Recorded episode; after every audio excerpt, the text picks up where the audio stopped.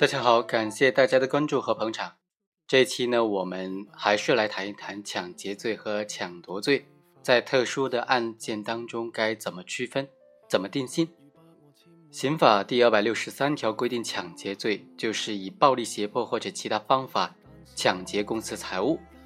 而刑法第二百六十七条规定，抢夺罪说抢夺公私财物数额较大或者多次抢夺，那么就构成抢夺罪。刑法条文本身并没有对抢劫罪和抢夺罪的定义做出非常清晰的、明确的解释。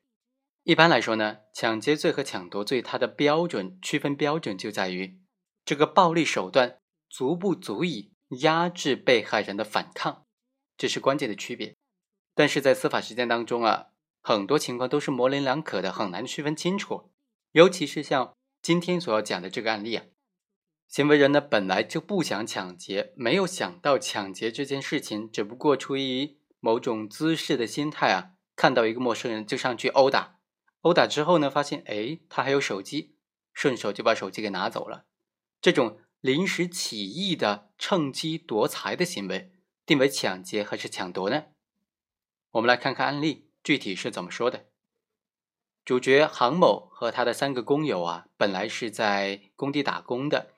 但是有一天晚上，他们出去大排档吃夜宵，酒后回来，在路上啊，就看见了王某某一个人在那行走。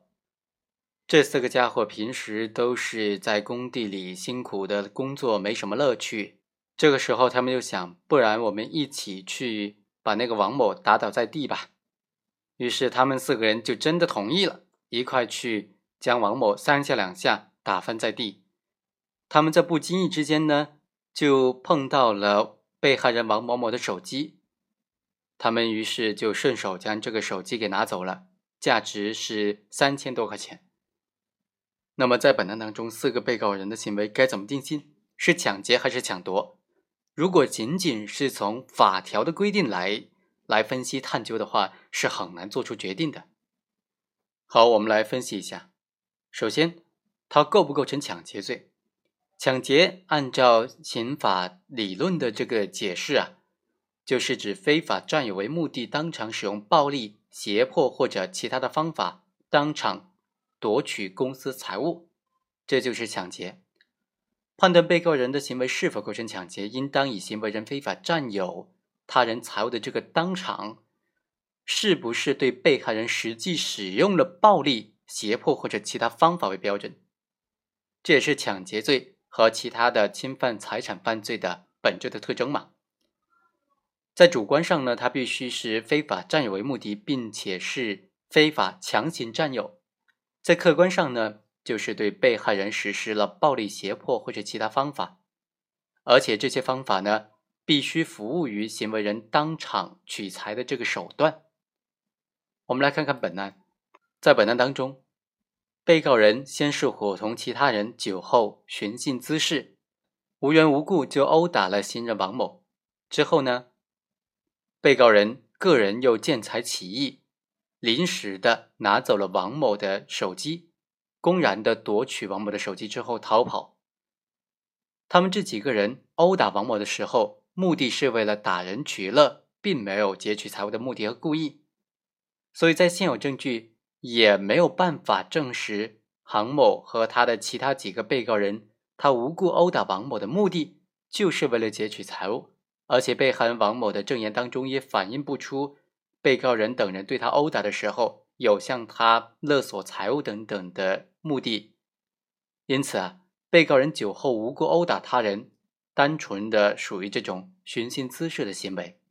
和他们之后临时起意。趁机夺走王某手机呢，是没有任何关系的。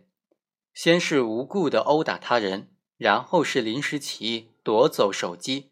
这是两种不同的主观内容支配下实施的性质完全不同的两个独立的行为。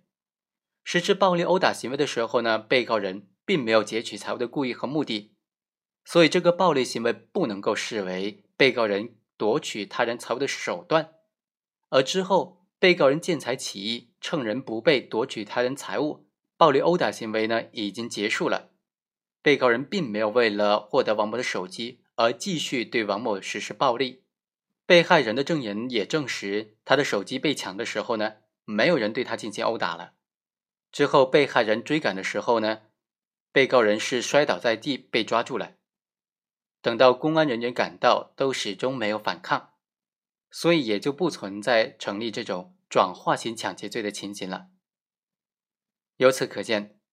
被告人先行侵犯他人人身权利的行为，并非他劫取财物的手段，客观上呢，也没有凭借他侵犯人身权利的手段来达到非法强行的占有他人财物的目的，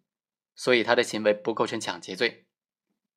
那他构不构成抢夺罪呢？我们来看看，所谓抢夺罪，按照刑法理论的分析，是指以非法占有为目的，趁人不备，公然的夺取数额较大的公司财物的行为。抢夺罪表现出来的是趁人不备，公然的夺取他人财物的行为，但是行为人公然夺取财物的时候，并不是使用暴力、胁迫等等侵犯被害人人身权利的手段行为。这是抢夺和抢劫在客观上的显著的区别。抢夺罪它不使用暴力，而是使用强力，而且这种强力仅仅作用于被抢夺的财物；而抢劫罪呢，它是使用暴力，并且将暴力直接的施加于被害人身上，强制的对象是身体。所以就本案来说，被告人酒后无故殴打王某等人，他的这个行为和夺取手机的行为。在刑法意义上是两个完全独立的行为。